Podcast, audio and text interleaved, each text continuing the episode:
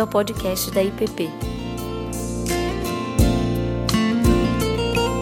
A mensagem que você está prestes a ouvir foi ministrada pelo pastor Ricardo Barbosa. Na semana que transformou definitivamente a história. Encerramos esse período da Quaresma, esse período que no calendário cristão é um período onde nós nos recolhemos. É um período onde nós procuramos olhar para nós mesmos, olhar para o nosso próprio coração, reconhecer a nossa limitação, a nossa vulnerabilidade, a nossa fragilidade, a nossa impotência, sobretudo, reconhecer que somos pecadores e assim nos preparar para compreender o sentido, o significado do que aconteceu nessa semana dois mil anos atrás. É importante nós olharmos para nós, admitir a nossa incapacidade de ser e de viver aquilo que Deus espera de nós, aquilo para o qual fomos criados, aquilo para o qual fomos redimidos. O apóstolo Paulo, ele escrevendo aos Romanos, ele afirma que todos, todos, sem exceção alguma, todos pecaram e foram destituídos da graça de Deus. Essa é uma, uma conclusão impressionante que deveria e deve nos levar a olhar de maneira bastante sincera e honesta para nós mesmos. E assim nós entramos hoje nesse domingo conhecido como Domingo de Ramos. Num dia como esse, Jesus entra com seus discípulos em Jerusalém. E nós podemos ainda hoje ouvir os gritos da multidão que jogava os ramos e mantos na rua por onde Jesus passava com seus discípulos, gritando: Hosana, bendito que vem em nome do Senhor, bendito o reino que vem, o reino de Davi, nosso Pai, Hosana nas maiores alturas. Naquela mesma semana, na quinta-feira, Jesus encontra-se com seus discípulos num sobrado, em algum lugar em Jerusalém. E eles ali se reúnem para celebrarem a Páscoa, celebrarem a data mais importante no calendário judaico, que era a memória da libertação do povo do cativeiro no Egito, onde Deus, com mão poderosa, forte, libertou o povo depois de séculos de cativeiro, sob a tutela, sobre o poder de um império violento que os mantinha escravizados. E ali, no meio daquela, daquele encontro, daquela celebração, Jesus toma uma bacia com água, coloca uma toalha nos seus ombros e começa a lavar os pés dos seus discípulos com um gesto e uma expressão derradeira de tudo aquilo que Jesus havia feito, de tudo aquilo que Jesus havia ensinado, ele escolhe de uma forma meticulosa, de uma maneira cuidadosa, como somente ele, o mestre dos mestres, poderia fazer. Ele escolheu aquilo que poderia simbolizar de maneira mais completa e perfeita a natureza daquilo que ele fez e daquilo que ele gostaria que os seus discípulos seguirem, seguissem fazendo. E logo depois, ele celebra com eles uma aliança, a ceia, afirmando mais uma vez de que seria o seu Deus e eles seriam o seu povo. Na madrugada da sexta-feira, Jesus é preso e levado para um julgamento sumário. Ali ele é julgado e condenado, açoitado, colocam sobre ele uma coroa de espinhos como forma de escárnio e de humilhação. Colocam sobre ele uma cruz pesada, depois de açoitá-lo, e ele caminha em direção ao Gólgota, ouvindo a multidão gritando: Crucifica-o, crucifica-o. Provavelmente aquela mesma multidão que no domingo anterior gritava dizendo: Hosana, bendito que vem no, em nome do Senhor, bendito o reino que vem, o reino de Davi, nosso Pai, Hosana nas maiores alturas. Talvez muitos deles se frustraram ao descobrirem que Jesus não era o rei que eles esperavam, não era o tipo de rei que eles gostariam de ter. Contudo, nós percebemos que no centro da história, e no centro da história cristã, nós encontramos uma pessoa e um evento. A pessoa, Jesus de Nazaré, e o evento, sua morte na cruz. E a pergunta que precisamos fazer para nós hoje, ao longo desses dias, é a seguinte: será que nós compreendemos? Será que nós hoje conseguimos entender o que aconteceu naquele dia? Será que nós conseguimos compreender a amplitude, a magnitude, a profundidade, a extensão do que aquilo significou não só para aqueles que estavam lá, para os seus discípulos, mas também para nós hoje.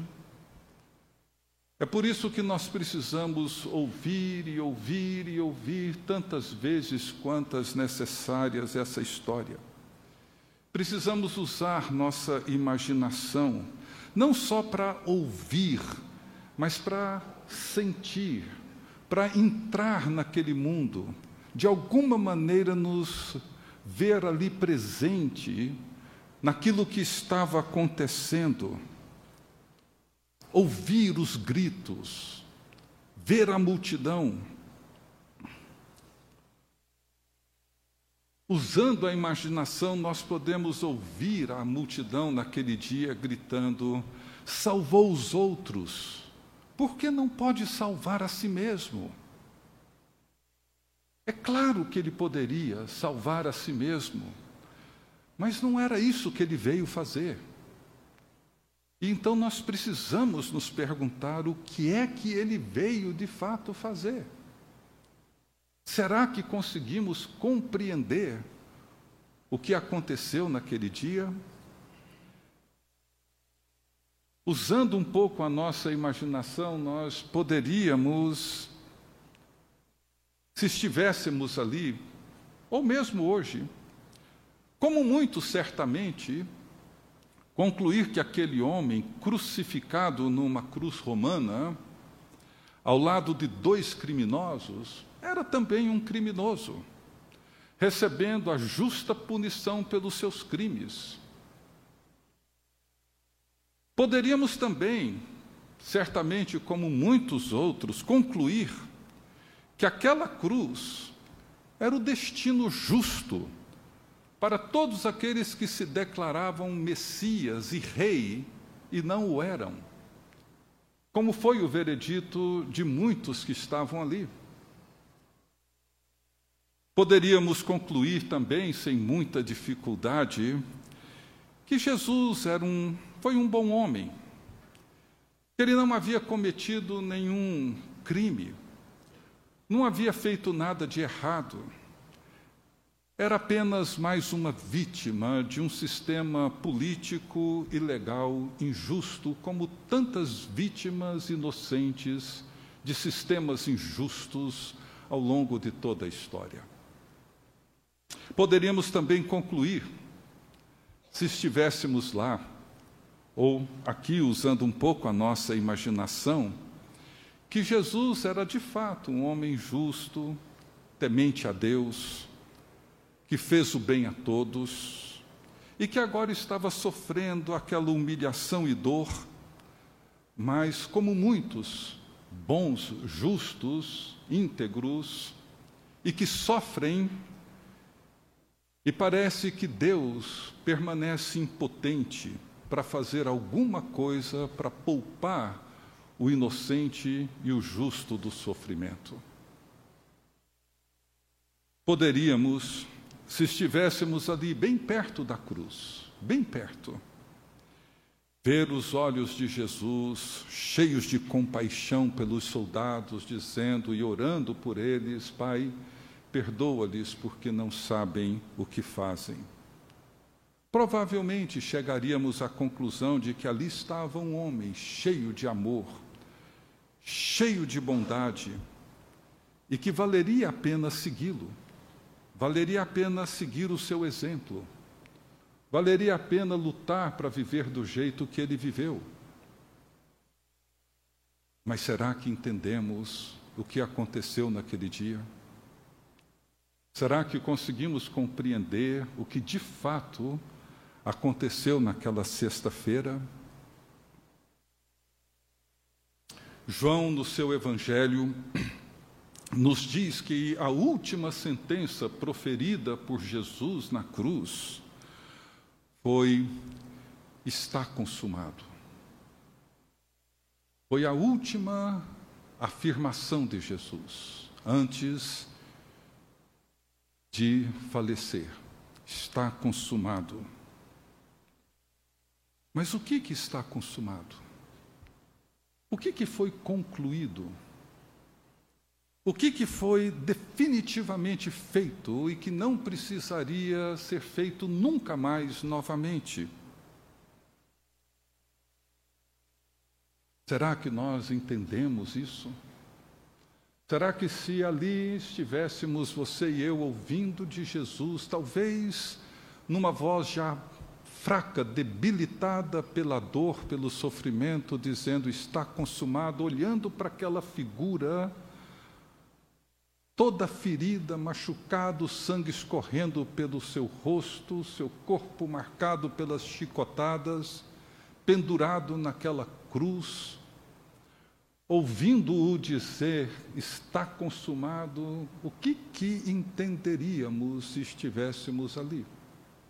O que que isso significaria para mim e para você?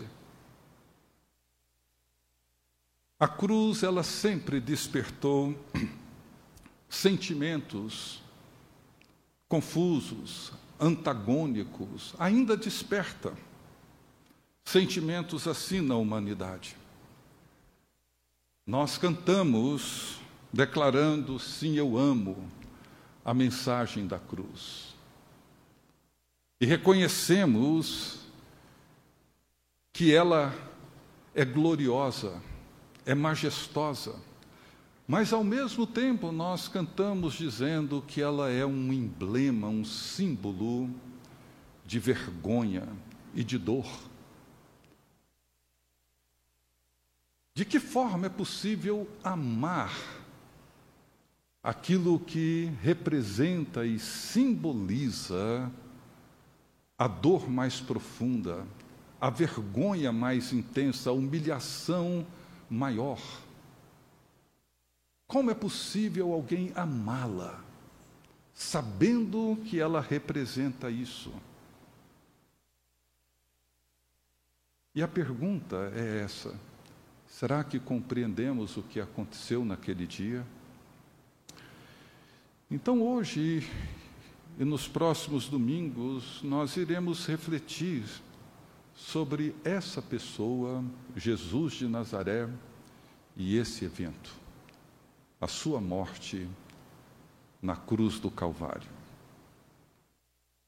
Porque precisamos, de alguma maneira, tocar ainda que seja de maneira muito singela, ainda que seja de maneira quase que superficial, mas nós precisamos tocar nesse mistério.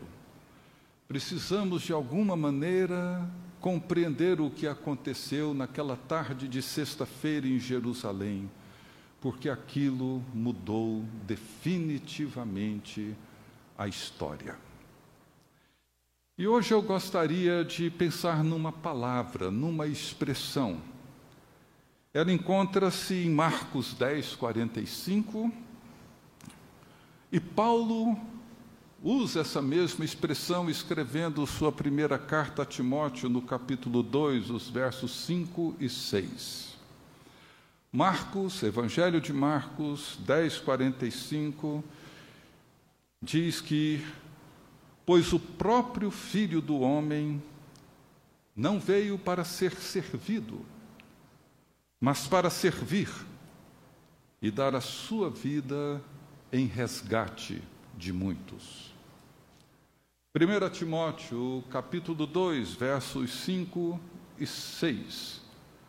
Paulo, escrevendo a seu filho na fé Timóteo, ele diz assim: Porquanto há um só Deus e um só mediador entre Deus e os homens, Cristo Jesus, homem, o qual a si mesmo se deu em resgate por todos, testemunho que se deve prestar em tempos oportunos.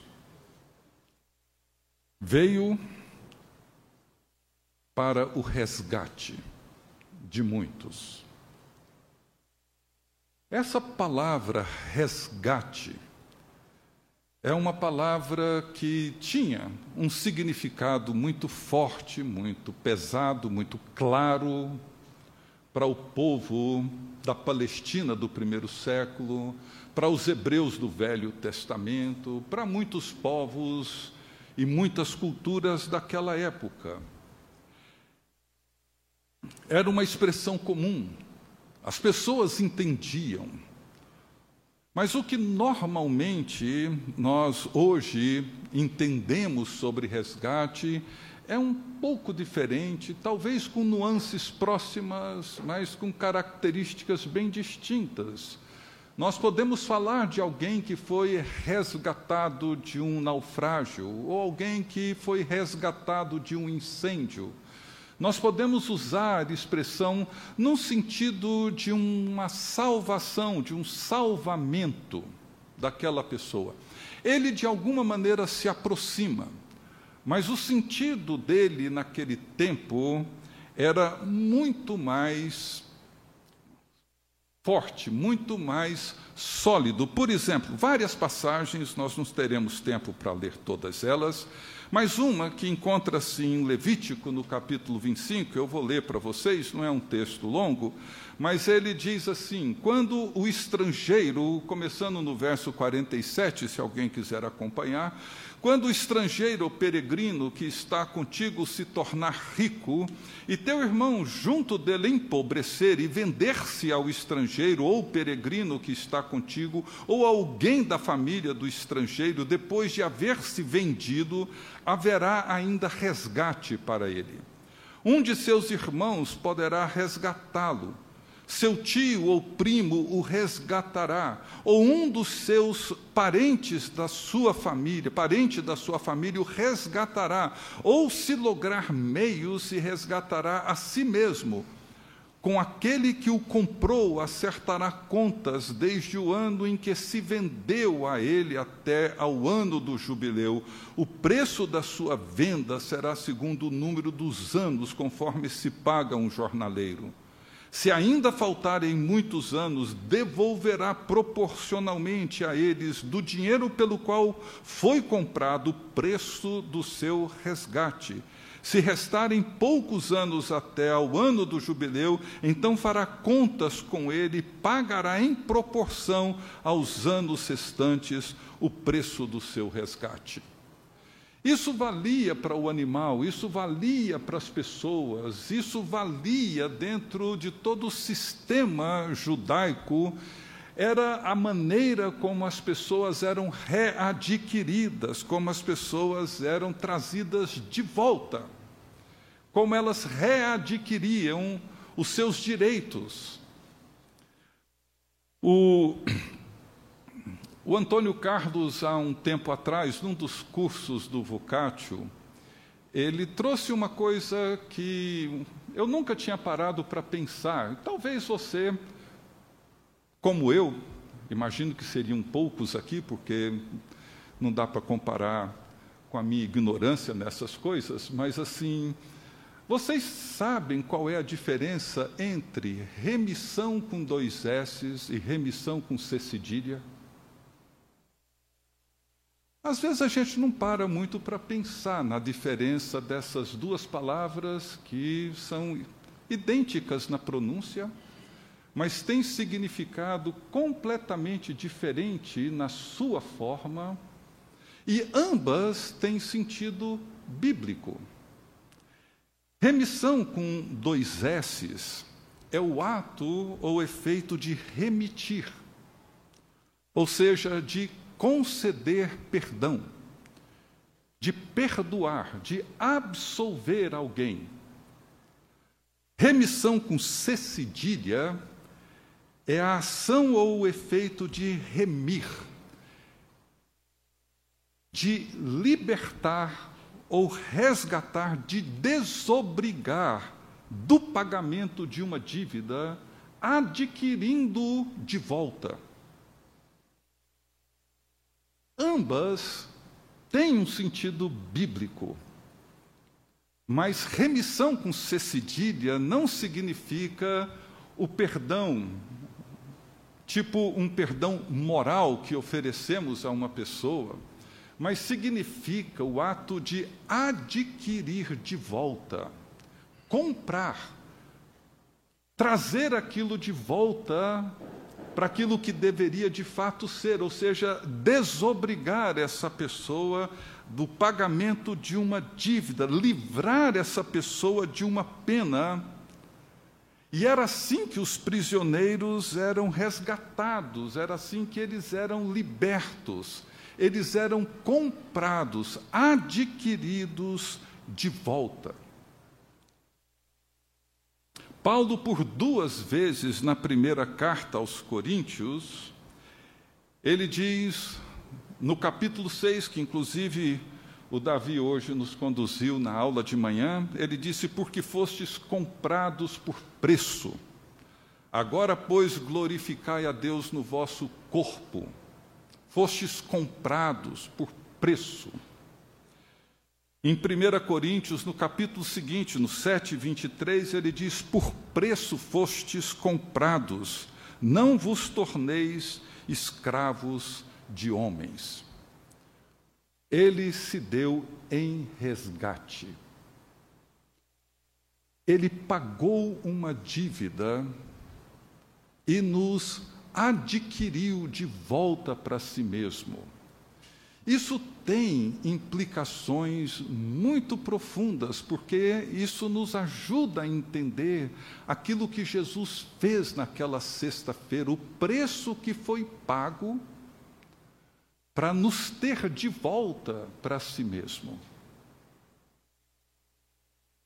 E a dificuldade que eu imagino vocês têm para entender isso é que nós não achamos que haveria alguma necessidade de sermos comprados, adquiridos por bom preço.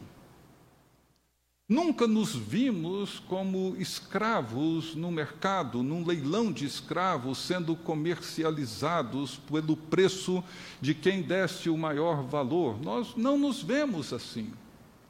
Então, como que nós podemos entender esse preço que foi pago.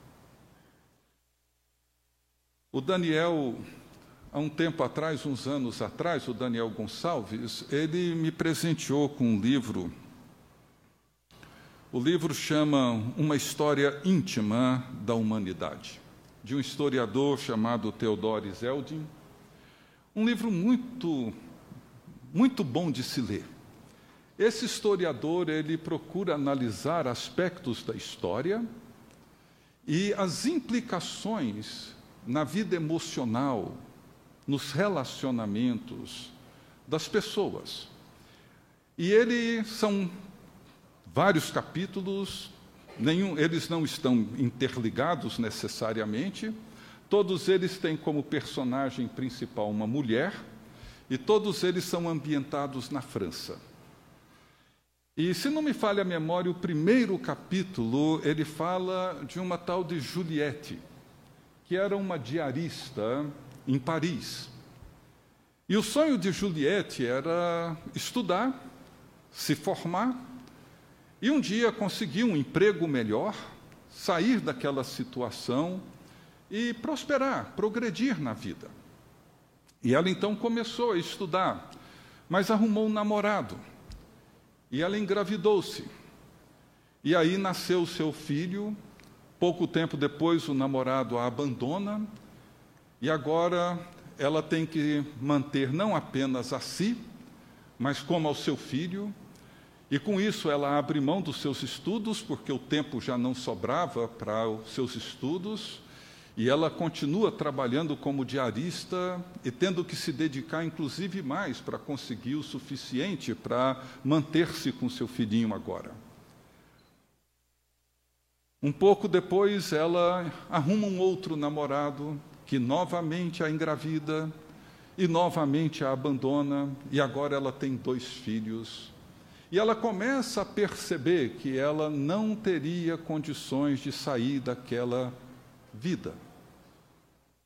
Ela não via mais perspectivas de um futuro diferente daquele. E esse historiador explora a condição da escravidão a partir da história de Juliette. E ele fala sobre a escravidão nas dinastias antigas da China, na Rússia, escravidão na América, mas o que ele procura mostrar é que o quadro da escravidão, ele sempre aponta para uma condição na qual nós não conseguimos sair dela. Não por vontade própria, não com recursos próprios. Juliette provavelmente só sairia daquela condição se ela recebesse alguma herança, o que era muito improvável, se ela ganhasse numa loteria, o que era também muito pouco provável, e se alguém resolvesse generosamente ajudá-la de uma maneira incomum, principalmente num país como a França, ou outros países modernos, cidades modernas. Então ela estava confinada àquela condição o resto da vida. E ele diz que o escravo moderno é assim, inclusive ele se refere ao exemplo de um escravo moderno como executivo de uma grande multinacional. Ele falou, porque no passado o homem livre era aquele que não precisava trabalhar. Ele falou, mas hoje um executivo é aquele que trabalha 12 horas por dia, ganha um excelente salário, para ajudar a manter um acionista no seu iate no Mediterrâneo, não fazendo nada, mas ele não pode abrir mão do seu emprego.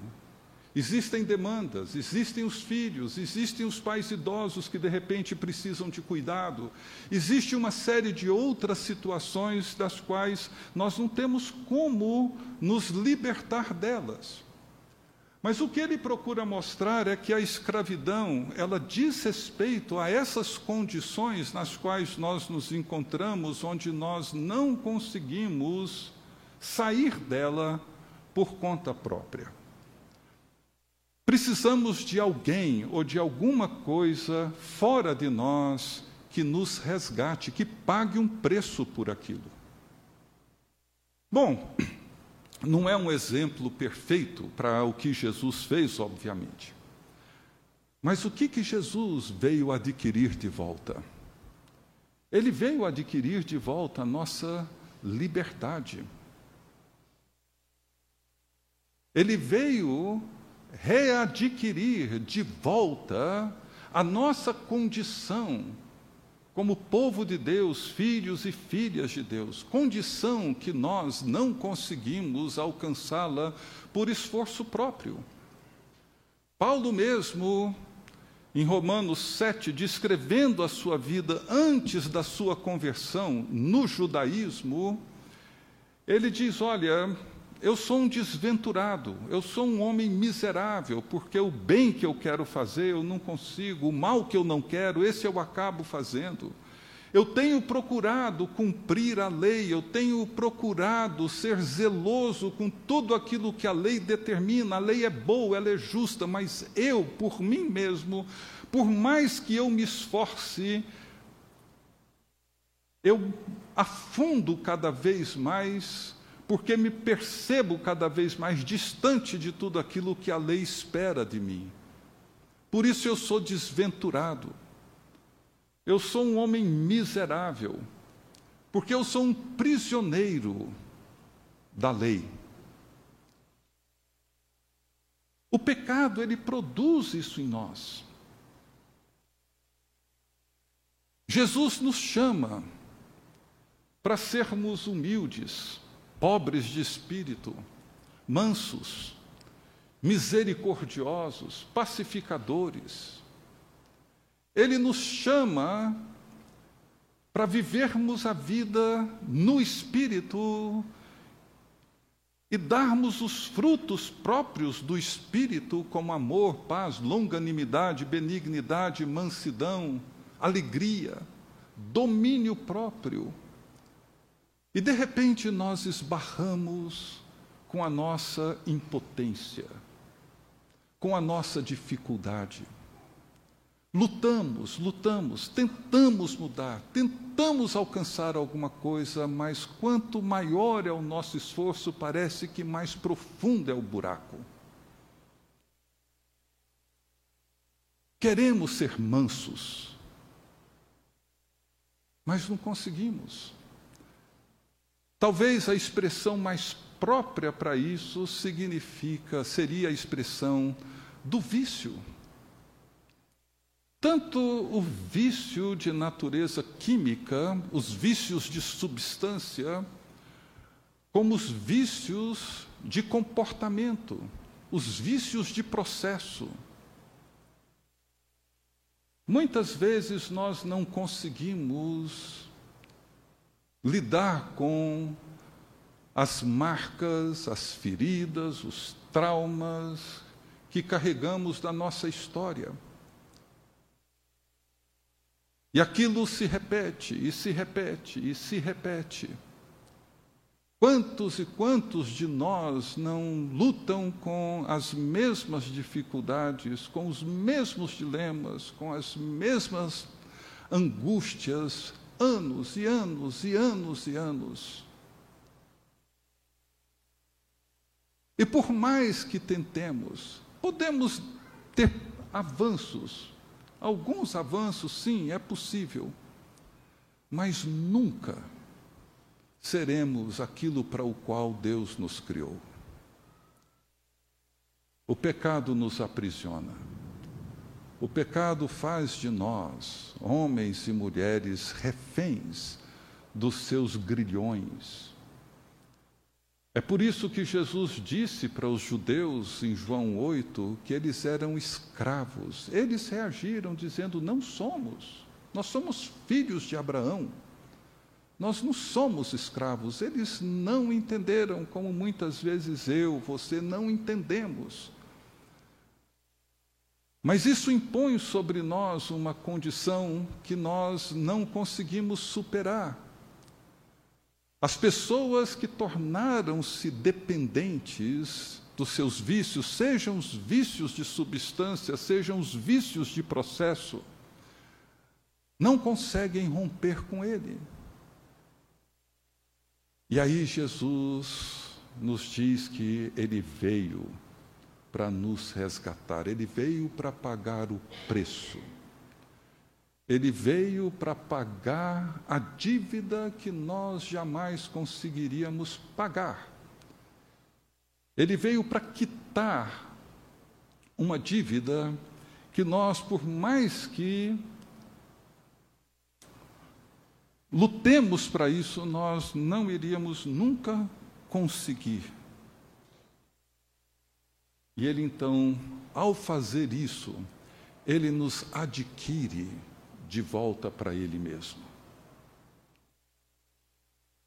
E isso dá a nós uma nova condição, uma nova liberdade.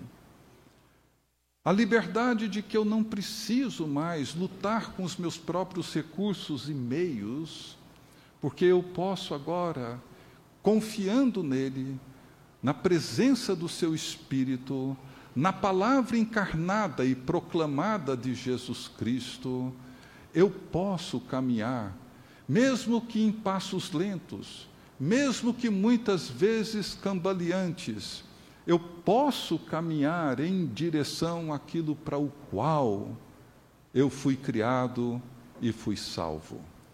É o que Paulo diz escrevendo a sua carta aos Filipenses: prossigo para conquistar aquilo para o qual eu fui conquistado. É como se Paulo dissesse: Jesus me comprou de volta e eu agora quero ser dele completamente. Ele se deu por mim e eu agora quero me dar a ele totalmente. Ele veio ao meu encontro e me redimiu, me resgatou. Eu agora quero viver como homem livre que sou em Cristo, para viver para a glória dele. É isso, gente. Ele veio para nos adquirir de volta. Pagou um alto preço, fomos comprados. E Paulo então pergunta: por que, que vocês usam o corpo de vocês para promiscuidade, para iniquidade, para o adultério? Por que, que vocês vivem como pessoas ainda escravizadas, quando vocês deveriam viver como homens e mulheres resgatados, comprados de volta? libertos dos agrilhões desse pecado, do mal, do vício. E muitas vezes nós, por não compreendermos a nossa condição de pecadores, impotentes diante do chamado de Cristo, quando Ele vem e nos oferece a sua vida e nos compra por bom preço. Nos compra por bom preço e diz: não tornem novamente escravos dos homens, das ideias dos homens, dos pensamentos da cultura que te cerca. Não torne novamente escravo da agenda de outras pessoas, dos desejos que outras pessoas criam para vocês. Vocês foram comprados Vivam como mulheres e homens resgatados, livres, vivendo a vida de santidade para a glória de Deus. Pai querido, te agradecemos por aquilo que foi feito na cruz do Calvário. Não conseguimos compreender, Senhor, é verdade. podemos tocar, ainda que superficialmente, ainda que singelamente.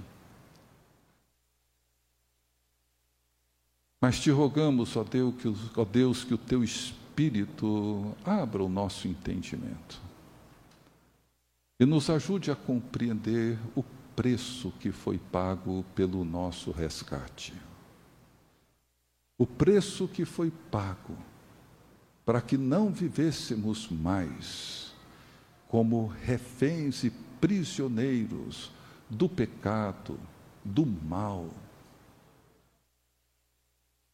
mas para que vivêssemos a vida gloriosa do teu Santo Filho Jesus Cristo. Te louvamos, ó Deus, bendito seja o teu nome o preço foi pago. As correntes foram quebradas e podemos agora viver como teu povo, para a tua glória. Em nome de Jesus oramos com gratidão. Amém. Você acabou de ouvir o podcast da IPP. Para saber mais, acesse nossa página em www.ippdf.com.br.